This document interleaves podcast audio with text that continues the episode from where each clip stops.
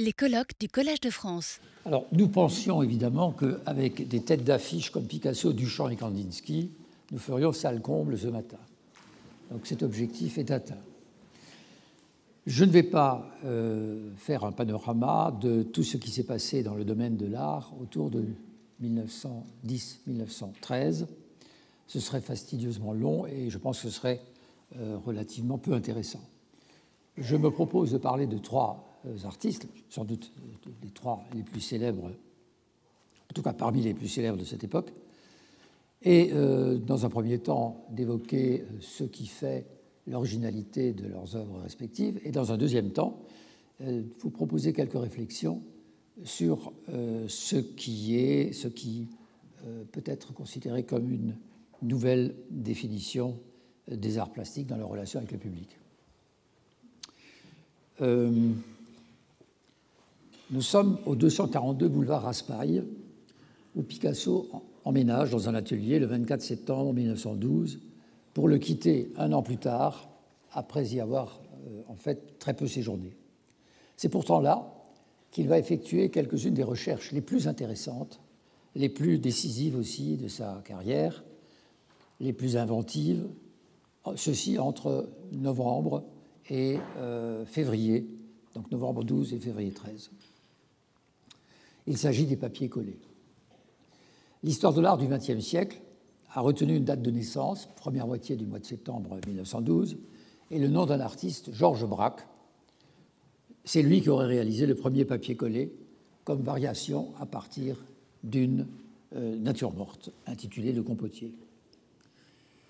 Nature morte peinte.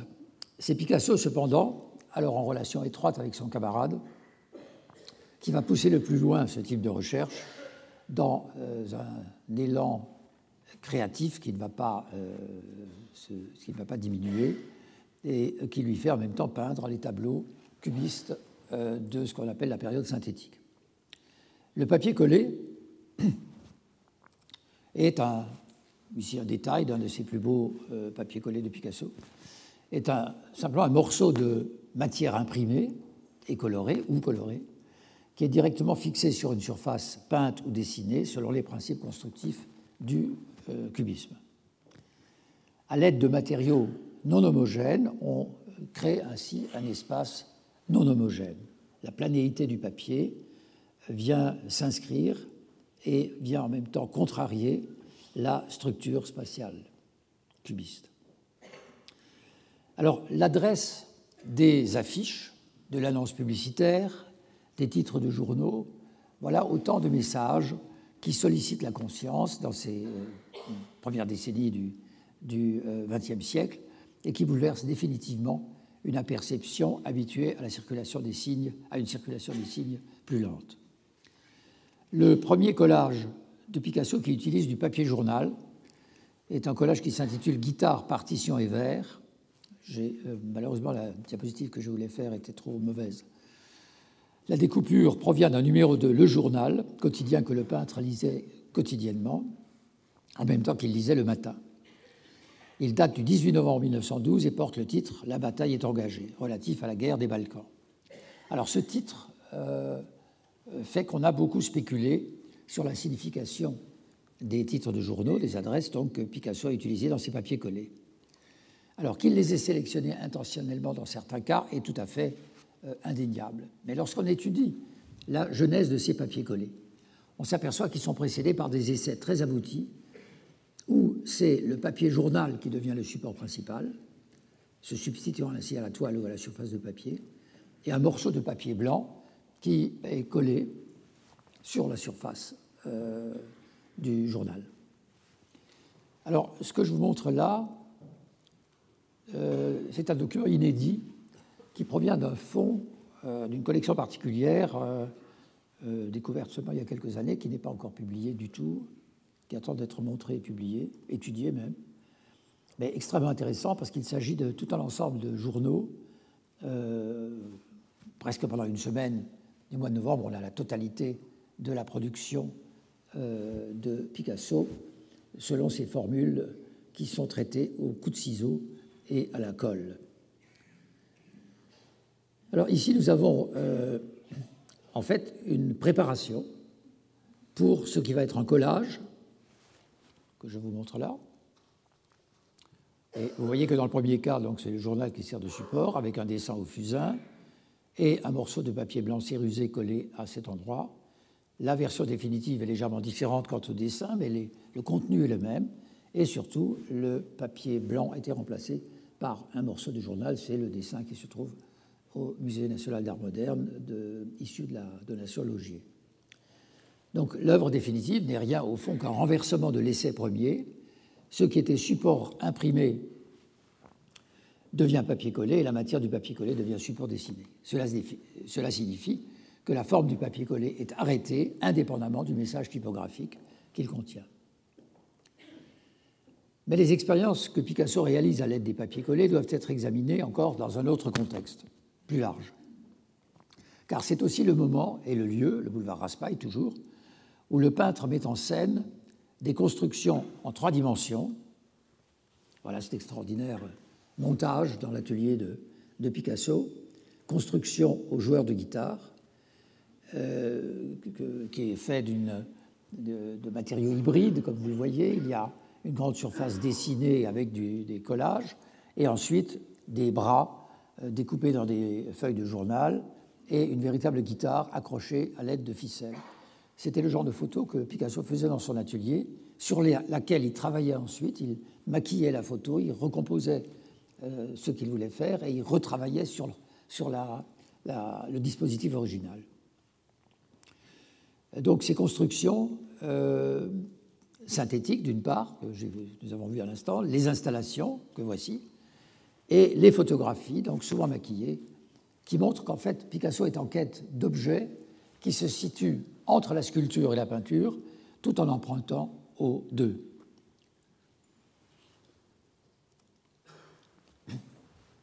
Alors, nous passons à Duchamp. C'est en prégnant une œuvre encore marquée par l'enseignement du cubisme que Marcel Duchamp connut sa célébrité outre-Atlantique.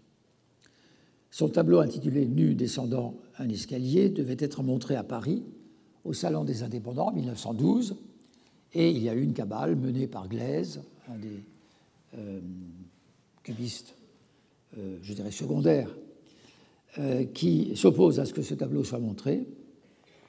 Et il sera donc exhibé un an plus tard, en 1913, à l'Armory Show à New York, qui était une sorte de manifeste marquant le point de départ de l'art moderne aux USA. Alors, on voit, oui, on ne voit pas très bien, mais enfin, tout de même, vous avez en haut, dans l'angle supérieur droit, des, un bout d'escalier et qui se poursuit ici en bas. C'est un, escalier qui a presque une sorte de structure pyranésienne. Et on voit là-dessus un corps désarticulé et feuilleté qui se déploie à la manière des chronophotographies de Marais, dont Duchamp a admis lui-même l'influence dans cette période de son travail. Alors, le mouvement lui-même, évidemment, ne peut pas être représenté dans une image fixe. Et euh, ce que dit Duchamp paraît tout à fait pertinent. Au fond, dit-il, le mouvement, c'est l'œil du spectateur qui l'incorpore au tableau. C'est l'œil du spectateur qui l'incorpore au tableau. L'implication du spectateur dans le processus cognitif sera dorénavant une nécessité pour la conception de l'art qu'a Duchamp. Il est très vraisemblable aussi que le désappointement ressenti par le jeune artiste qui n'avait que 25 ans devant l'ostracisme dont a frappé le Salon des indépendants, ne soit pas pour rien dans la distance qu'il a fini par prendre très vite, et vis-à-vis de la peinture, et je dirais surtout vis-à-vis des peintres. En 1913, il pose une roue de bicyclette sur un tabouret dans son atelier. J'insiste, parce que parfois on croit qu'il a exposé cette chose dans un, musée ou dans une galerie, pas du tout, c'était dans son atelier. C'est le premier ready-made. Duchamp y a insisté, ce n'était pas un geste esthétique, tout juste, dit-il, une distraction. Le mot est de lui, distraction, un jeu. Le choix d'un tel objet est basé, je le cite encore, sur une totale indifférence visuelle. Il ne s'agit pas d'avoir du goût ou de ne pas en avoir pour choisir un tabouret sur lequel on place une roue de bicyclette. Et ce sera la même chose pour le porte-bouteille de 1914 acheté au bazar de l'Hôtel de Ville. Cette fois, Duchamp à l'idée d'y ajouter une inscription, mais c'est après son déménagement aux USA que le ready-made euh, semble avoir vraiment acquis son statut épistémologique dans son œuvre. Euh, je voudrais juste rappeler une, un, événement à propos de ce porte-bouteille euh, qui a disparu. L'original a disparu depuis bien longtemps, ça montre bien le peu d'attention que Duchamp accordait à ce type de distraction. Euh, dans les années 50, le directeur du musée de Vienne, euh, en Autriche, voulait acquérir euh, le porte-bouteille ou un porte-bouteille de Duchamp. Il a écrit à Marcel Duchamp qui lui a répondu Mais ce n'est pas la peine de me contacter pour cela. Vous allez au bazar de l'hôtel de ville à Paris, sous-sol, et vous achetez les fameux IF, les fameux porte-bouteilles, et vous le mettez dans votre musée. Et c'était une réponse parfaitement sérieuse qui montre là encore quelle était dans son esprit la, place que ces objets devaient occuper dans euh, l'espace. Il n'y avait pas un moment pour lui l'idée de l'inscrire euh, à l'intérieur du marché de l'art. Alors voici ce qu'il dit à propos du ready-made. En projetant pour un moment à venir, tel jour, telle date, telle minute, d'inscrire un ready-made le ready-made pourra ensuite être cherché. L'important alors est donc cet horlogisme, cet instantané, comme un discours prononcé à l'occasion de n'importe quoi, mais à telle heure. C'est une sorte de rendez-vous, dit encore Duchamp. Il souhaite marquer ainsi le caractère unique de l'événement ready-made à l'aide de ses coordonnées spatio-temporelles. Il se présente donc comme un objet unique, alors qu'il est un objet manufacturé.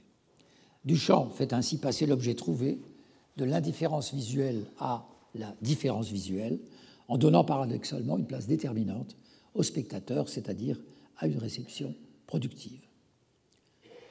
Parti de la peinture, Duchamp va donc y renoncer, entre autres pour jouer aux échecs, il était champion euh, international d'échecs, mais aussi pour s'enfermer dans une sorte de méditation ascétique autour du grand verre, commencé en 1915 et abandonné en 1923. Et c'est sous la forme d'une œuvre inachevée que cet objet se trouve aujourd'hui au musée de Philadelphie. Le geste de Duchamp impliquait deux ordres de choses qui vont affecter une, grande part du développement de l'art au cours du XXe siècle. Ce n'est plus la beauté reposant sur le principe de la ressemblance qui distingue l'œuvre d'art, mais sa nouveauté. L'artiste élargit singulièrement le champ de son intervention. En même temps, il peut intervenir n'importe où et n'importe quand. Ceci est à retenir si l'on pense aux nombreux, on peut dire, d'une part les épigones de Duchamp au XXe siècle, mais aussi à des artistes tout à fait euh, remarquables qui ont effectivement euh, agi dans euh, la définition de ces coordonnées spatio-temporelles. Troisième artiste, Kandinsky. Le 18 janvier 1911, après avoir assisté à un concert d'œuvres d'Arnold Schoenberg, Vassili Kandinsky écrit au compositeur, je cite, Je crois qu'on ne peut trouver notre harmonie d'aujourd'hui par des voies géométriques, mais au contraire par l'antigéométrique, l'antilogique, le plus absolu. Et cette voie est celle des dissonances dans l'art, en peinture comme en musique. Et la dissonance picturale et musicale d'aujourd'hui n'est rien d'autre que la, consonance de demain. Fin de citation. C'est l'époque où Kandinsky opère dans sa peinture le passage d'une figuration proche du fauvisme à une absence de référence figurative. Ce passage, à la différence de l'irruption du réel dans l'art, que nous avons évoqué à propos des papiers collés de Picasso et des objets trouvés de Duchamp, nécessite au contraire un retour sur soi, Autant les papiers collés et les ready-made prétendent à une désubjectivisation, autant l'abstraction telle que la prône Kandinsky est affirmation forte de la subjectivité. Dans son livre intitulé Du spirituel dans l'art, qui paraît en russe en 1910 et en allemand en 1911, en français en 1951, on peut lire, je cite, Lorsque la religion, la science et la morale sont ébranlées, et lorsque leurs appuis extérieurs menacent de s'écrouler, l'homme détourne ses regards des contingences externes et les ramène sur lui-même. La fonction de la peinture devient alors d'exprimer le monde intérieur de l'individu, autrement dit son monde spirituel. Fin de citation. Ce langage, vous l'avez compris, c'est l'abstraction, c'est-à-dire le renoncement à toute référence mimétique et l'affirmation d'une syntaxe qui repose uniquement sur les formes et les couleurs, tout comme la musique repose sur les sons. La peinture, écrit encore Kandinsky, est le heurt grondant de deux mondes, de mondes différents destinés à créer, dans et par leur combat, le monde nouveau qu'on nomme l'œuvre. Chaque œuvre naît, du point de vue technique, exactement comme naquit le cosmos. Est beau ce qui, pour Kandinsky, répond à une nécessité intérieure. Il s'agit, comme, il le dit, de déplacer le centre de gravité vers l'intérieur de la nature. Le tableau doit être comme un organisme vivant qui vit son, existence propre. C'est, dit-il, un être purement pictural. Dans un tableau, comme euh, alors, il y a cette euh, image qui est une, une œuvre de 1911, mais qui est déjà d'une abstraction assez aboutie, mais dans un tableau comme Impression 5, Parc, du 12 mars 1911, on peut observer ce passage de l'impression que produit la réalité extérieure sur le peintre. Ici, lorsqu'on regarde bien, il s'agit en fait de deux cavaliers qui se dissouent progressivement dans la composition colorée. En même temps, on voit ici tout le paradoxe du travail de Kandinsky qui prône une euh, inspiration, euh, si on peut appeler ce terme, pour lui je crois que c'est tout à fait adapté, euh, à partir de son monde intérieur, mais qui en fait part de formes extérieures pour les transformer progressivement. Kupka, Delaunay, Larionov, aussi Kupka, Delaunay, Larionov, Mondrian, Malevich traversent dans les mêmes années une période de transformation plus ou moins radicale de leur art, tous tendant vers l'abstraction. En schématisant les choses, on pourrait dire que les innovations introduites par Picasso, Duchamp et Kandinsky indiquent en fait les trois voies principales qu'empruntera l'art du XXe siècle. La peinture comme régénérée par le collage, et on sait la fortune que connaîtra cette idée chez les dadaïstes puis les surréalistes. L'art conceptuel ensuite, et enfin l'abstraction, qui, adoptera différentes modalités, comme par exemple l'expressionnisme euh, abstrait ou encore l'abstraction géométrique. À côté de ces bouleversements, le mouvement futuriste italien a fait long feu. Ses protagonistes, Carra, Boccioni, Severini, ont affiché la radicalité la plus grande en proclamant la nécessité d'une tabula rasa. Il s'agit de rejeter l'État, la loi, la religion, la culture. Pour les futuristes, l'art prépare une révolution sociale et politique. Je passe maintenant à la deuxième partie de mon exposé. Afin d'interpréter ces bouleversements dans le domaine de l'art, l'historien, je crois, doit se poser la question suivante. Pouvons-nous repérer des occurrences dans les temps modernes, sur la longue durée, de, rupture aussi brutale et affirmée par rapport à une tradition artistique?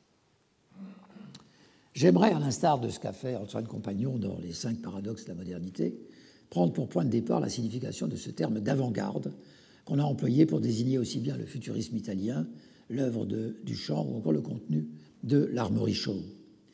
À l'origine, il désigne un principe euh, de précaution militaire. Une unité de soldats est envoyée devant le gros de la troupe afin de permettre à celle-ci de se préparer au combat le moment venu. Euh, au plan moral, l'idée de marche continue vers le progrès, elle, a son origine dans la Révolution française. Elle sous-entend que certains hommes entraînent les autres dans cette marche. Dans son dialogue intitulé L'artiste, le savant et l'industriel de 1825, 1825 le Saint-Simonien Olinde Rodriguez emploie l'expression avant-garde pour les artistes. C'est nous, artistes, qui vous serviront d'avant-garde. La puissance des arts est en effet la plus immédiate et la plus rapide. Reprenant ainsi le thème de Saint-Simon, les artistes, les hommes à imagination, ouvriront la marche. Je cite, ils proclameront l'avenir de l'espèce humaine. Dans la conception de Saint-Simon, en effet, l'artiste est l'homme à imagination, qui sait éveiller les sensations et les passions. Les artistes, à la différence des autres hommes, disposeraient d'un pouvoir de conviction et de suggestion auprès du peuple, Paul Ricoeur observe qu'il s'agit pour Saint-Simon de promouvoir une esthétique politique que doit motiver l'imagination artistique. Nous touchons là un point central de nos réflexions, l'idée selon laquelle l'éducation esthétique, la culture esthétique, peuvent jouer un rôle déterminant dans la construction du sujet moderne. L'utopie saint-simonienne est en fait une réponse au discours par lequel Jean-Jacques Rousseau a traité le sujet de sa dissertation proposée, de la dissertation proposée par l'Académie de Dijon en 1750, à savoir si le rétablissement des sciences et des arts a contribué à épurer les mœurs. La réponse de Rousseau est bien connue. La corruption des mœurs a éloigné l'homme primitif de la pratique de la vertu. L'antinomie rousseauiste entre nature et civilisation a fait l'objet de réponses qui singulièrement se situent sur une même ligne. Hans Robert Diaus observe ainsi que dans les années d'apprentissage de Wilhelm Meister, Goethe congédie l'éducation naturelle de Rousseau, euh, dont Rousseau avait fait l'éloge dans les Mille, au profit d'une éducation esthétique par le théâtre. C'est même dans l'objectif de délivrer une réponse à Rousseau que Goethe aurait écrit son roman en 1796. Cette date, 1796, correspond à une période qui a vu en Allemagne des auteurs réinterpréter la querelle des anciens et des modernes. Il s'agit à côté de Goethe, de Schiller et de Friedrich Schlegel. Et les écrits de cette époque peuvent être interprétés comme des réponses à des attentes qu'ils avaient, eux, placées dans la révolution politique de 1789. Je voudrais m'arrêter quelques instants à cette véritable révolution esthétique du cercle d'Iéna que proclame Friedrich Schlegel et qui, durant les toutes dernières années du XVIIIe siècle, a constitué le premier groupe d'avant-garde de l'histoire. Conscient d'une part des changements profonds qui affecte la société et le monde dans lequel il vit, et du rôle qu'a joué la grécité comme modèle du classicisme, Schlegel se propose de mettre au jour une nouvelle vision de l'antique. Euh, il publie en 1797 un essai qui s'intitule De l'essai de la poésie grecque, qui est en fait une remise en question de la littérature contemporaine.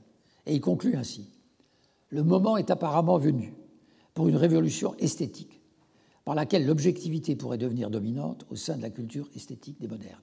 Fin de citation. Pour y parvenir, il faut abattre les frontières entre la science et l'art, entre le vrai et le beau, entre toutes les disciplines.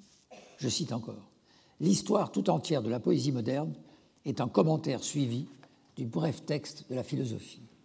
Tout art doit devenir science et toute science devenir art. Poésie et philosophie doivent être réunies. Pour Schlegel, il s'agit en fait de donner une place nouvelle à la théorie de l'art. Je cite La puissance légitimante de l'éducation esthétique des modernes n'a pas à être cherchée davantage, dit-il. C'est la théorie. Car l'entendement a été, dès le commencement, le principe directeur de cette éducation.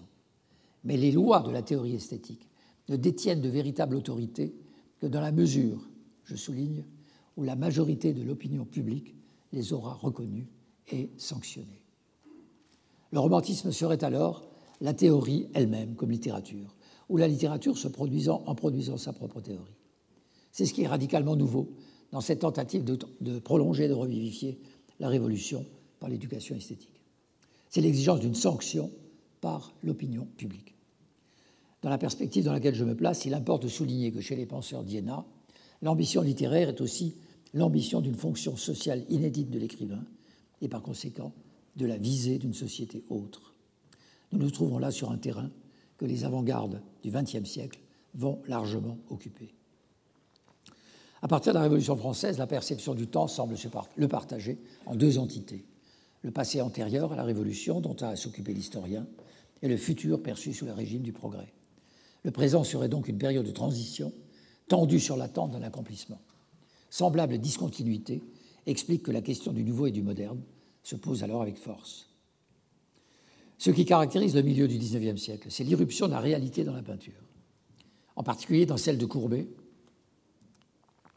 voire par exemple son enterrement à Ornans, ou même l'atelier, et euh, de Manet, voire l'Olympia, enfin, que tout le monde connaît, donc je montre aussi cette asperge. Même si l'un comme l'autre ne voulait en, aucune façon adopter la posture du peintre révolutionnaire. Cependant, à la différence de ce qui va se passer avec les papiers collés et les ready-made, la réalité est, chez Courbet et Manet, présente par la médiation du travail pictural. Les grandes expositions universelles de la deuxième moitié du XIXe siècle, de Londres, de Paris, de Vienne, ont mis en scène une compétition internationale des arts appliqués. Elles avaient martelé le triomphe du progrès, de la science et de la marchandise, contribuant ainsi à un réenchantement auquel aspirait la bourgeoisie. Le triomphe de la technique et de l'industrie et leur mariage avec les arts ont renforcé la conviction partagée à l'intérieur de la bourgeoisie que tous les styles étaient désormais utilisables afin de modeler le cadre de vie. En introduisant le salon de 1846, Baudelaire s'adresse aux bourgeois qui, dit-il, doivent devenir aptes à sentir la beauté. Il décrit une véritable économie du profit qu'ils peuvent tirer de leurs activités, y compris la jouissance de l'art, afin de parvenir, je cite, à l'équilibre des forces de leur âme. Le poète a contresigné quelque part cette définition que donne Stendhal le beau n'est que la promesse du bonheur. Dès l'entrée du siècle, les symptômes d'une déflagration qui atteint les, du XXe siècle, les symptômes d'une déflagration qui atteint les structures canoniques du tableau traditionnel se manifestent. On peut en signaler deux remarquables exemples. Lorsque Gustav Klimt reçoit la commande du décor de l'Aula Magna de l'Université de Vienne, les professeurs s'attendent à une vaste allégorie sur le savoir. Dans celle de la jurisprudence de 1903, euh, on a quelques photos de cette œuvre qui a été brûlée en 1945. Klimt traite avec un réalisme inacceptable la figure d'un vieillard nu pris dans les tentacules d'une pieuvre, autrement dit d'une justice impitoyable.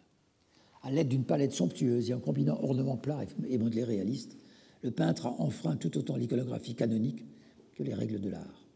Second exemple. En 1907, Picasso peint Les Demoiselles d'Avignon. La dissonance qu'il introduit dans la partie droite du tableau parut insoutenable aux artistes et aux critiques, les moins conservateurs pourtant, ceux qui voulaient voir dans ce tableau, avant tout, un développement personnel de Picasso à partir de l'œuvre de Cézanne. Le tableau, d'ailleurs, demeurera dans l'atelier jusqu'en 1915, Picasso sachant ce qui lui en a coûté de le peindre.